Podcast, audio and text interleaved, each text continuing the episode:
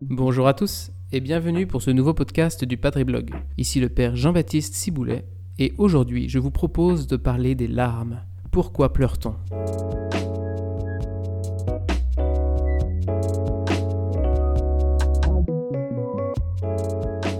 Cette semaine, je lisais dans l'équipe que le tennisman Gaël, mon fils, avait fondu en larmes suite à sa défaite au premier tour de l'Open d'Australie. Plus que tout ce qu'il disait, c'était surtout ses larmes qui exprimaient le mieux son sentiment de détresse. Les médias du monde entier en ont parlé. Je voudrais prolonger ce petit épisode en réfléchissant sur les larmes. Que signifie pleurer? Reconnaissons d'abord que ce n'est pas si facile de s'autoriser à pleurer. On trouve ça gênant, puéril, on se dit qu'un bonhomme ça ne pleure pas, on veut pas donner une impression de faiblesse, on a du mal à pleurer. Pourtant, les larmes sont une spécificité humaine. Il n'y a que l'être humain qui exprime ses émotions fortes par des larmes. Alors on dit parfois que certains animaux pleurent, mais vous voyez, la majorité des scientifiques semblent dire que les animaux ne pleurent pas à cause de leurs émotions. C'est donc une expression de la dignité humaine. Les larmes sont une manière pour l'homme d'extérioriser un sentiment profond de tristesse ou de souffrance. Et en cela, elles ont quelque chose d'apaisant. Alors je voudrais d'abord remarquer qu'il y a différents types de larmes. Il y a d'abord les larmes liées à sa propre souffrance. On pleure parce qu'on a mal, physiquement ou moralement. On pleure parce qu'on est triste, parce qu'on est découragé, parce qu'on se sent seul, parce qu'on a peur, ou encore parce qu'on a perdu quelqu'un de cher, etc. Mais il y a aussi les larmes de repentir. On pleure son péché, son égoïsme, son manque d'amour, son manque de fidélité. C'est une grâce de pouvoir pleurer son péché. C'est la grâce que Saint Pierre a reçue au moment où le coq a chanté durant la passion de Jésus et où il a pris conscience de son reniement. Vous voyez, les larmes de repentir viennent laver nos cœurs de la crasse d'hypocrisie et d'aveuglement qui les recouvre parfois. Et puis il y a un troisième type de larmes, les larmes de compassion. On pleure parce qu'on est touché par la souffrance ou la tristesse d'un autre. Et ces larmes nous font ressentir et partager la douleur de l'autre. C'est d'ailleurs le sens même du mot compassion. Je souffre avec ceux qui souffrent. Dans mon parcours au séminaire, j'ai eu la chance de faire une année de stage dans l'association Au Captif La Libération, qui œuvre auprès des personnes de la rue. Et à la fin de l'année, je faisais mes adieux et un des gars est venu me voir pour me remercier et il m'a dit quelque chose qui m'a vraiment touché. Il me disait Quand tu voyais qu'on était triste ou dans la galère, t'avais des larmes dans les yeux. En fait, ce qui l'avait touché chez moi, c'était pas ce que j'avais fait, c'était pas ce que j'avais dit, mais c'était le fait d'avoir été sensible à leur souffrance. Je ne m'attendais pas du tout à ça, pour tout vous dire. Il est beau de remarquer que Jésus lui-même a pleuré. Le Nouveau Testament rapporte trois épisodes où Jésus pleure. Jésus pleure devant le tombeau de son ami Lazare qui vient de mourir. Il pleure après avoir vu ce qu'il aime pleurer. Il pleure, vous voyez, avec tous les hommes qui pleurent devant la mort, devant la perte de ceux qu'ils aiment. Ce sont des larmes de compassion. Jésus pleure une deuxième fois. Il pleure sur Jérusalem qui ne reconnaît pas en lui le Messie. Jérusalem qui reste prisonnière de son péché. On peut associer ces larmes de Jésus aux larmes de repentir dont j'ai parlé. Jésus est tellement solidaire avec l'humanité qu'il pleure avec elle et peut-être en son nom sur son péché. Et enfin, l'Épître aux Hébreux nous rapporte que Jésus pleure au seuil de sa passion. Je vous cite l'Épître. Pendant les jours de sa vie dans la chair, il offrit avec un grand cri et dans les larmes des prières et des supplications à Dieu qui pouvait le sauver de la mort. Ces larmes de Jésus, ce sont des larmes de souffrance. Jésus se sent abandonné par ses disciples et même par son Père, et il a peur de la violence qui va se déchaîner contre lui.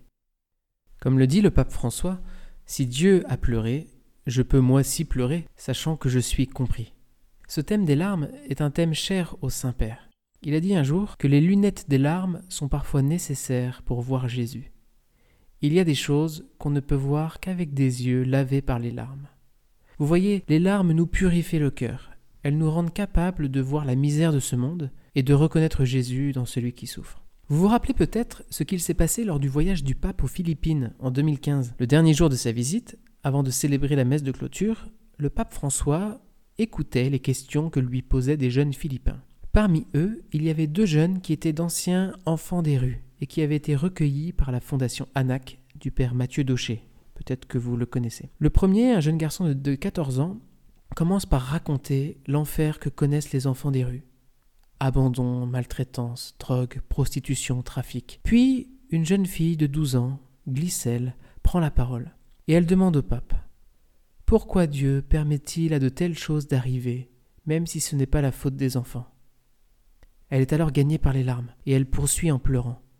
Et pourquoi y a-t-il si peu de gens pour nous aider? Le pape, touché par la détresse de cette petite fille, se lève et la prend dans ses bras pour la consoler, et puis il va sortir de son texte pour répondre aux questions de la petite fille. Il lui dit Quand on pleurera à tes questions, on pourra y répondre.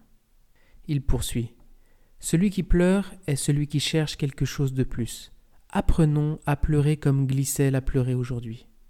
Et il termine Si vous n'apprenez pas à pleurer, vous ne pouvez pas être de bons chrétiens. C'est un défi. N'ayez pas peur de pleurer. Apprenez à pleurer.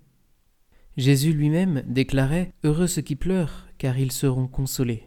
Cette béatitude nous paraît incompréhensible, voire scandaleuse. Comment déclarer heureux ceux qui pleurent et qui sont tristes? Chers amis, pour comprendre la valeur de nos larmes, il nous faut avoir conscience de ce qu'elles signifient. Je vous propose trois significations spirituelles de nos larmes. La première, pleurer, c'est un signe d'amour. La tristesse est souvent l'envers de l'amour. On pleure quand le mal touche quelqu'un qu'on aime. Les larmes sont le signe d'un cœur vulnérable, sensible à ce que vit l'autre. C'est le signe d'un cœur qui n'est pas un bunker imperméable à la souffrance de l'autre. Et donc pleurer, c'est faire preuve de grandeur d'âme, et d'une véritable attention à l'autre. Deuxième signification, pleurer, c'est un acte de résistance contre le mal. Oui, pleurer, c'est reconnaître le mal, l'injustice, la souffrance et les dénoncer.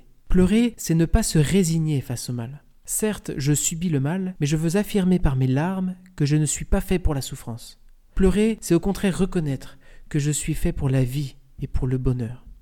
Pleurer est un acte de résistance aussi parce que les larmes désarment. Les larmes sont pour celui qui nous a offensés le signal qu'il a été trop loin. Et bien souvent, nos larmes sont le moyen d'arrêter la bêtise et de désarmer l'agressivité. Troisième signification, pleurer, c'est ultimement une prière.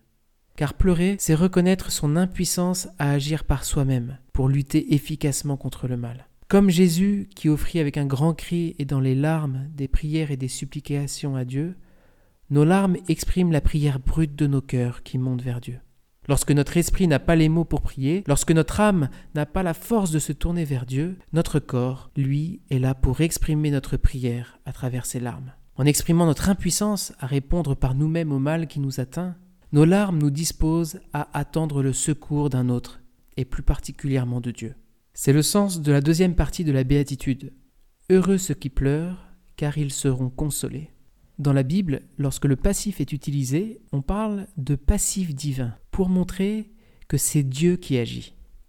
Dieu est vainqueur du mal et de la souffrance, et il veut nous donner part à sa vie et à sa joie. Si nous croyons fermement cela, alors nous ne pleurerons plus de la même manière. Nos larmes deviendront des larmes d'espérance. Comme la Vierge Marie à la croix, ces larmes sont des larmes de souffrance, mais surtout des larmes d'espérance. Car, comme le dit l'Apocalypse, notre espérance, c'est de rejoindre un jour la cité céleste où Dieu essuiera toute larme de nos yeux. Cette espérance est puissante, les amis. Elle ne nous empêchera pas de pleurer ici-bas, mais elle fait de nos larmes une attente de la vie éternelle, où la mort ne sera plus, où il n'y aura plus ni deuil, ni plainte, ni douleur. Alors, chers amis, ayons l'humilité, le courage, la compassion de pleurer.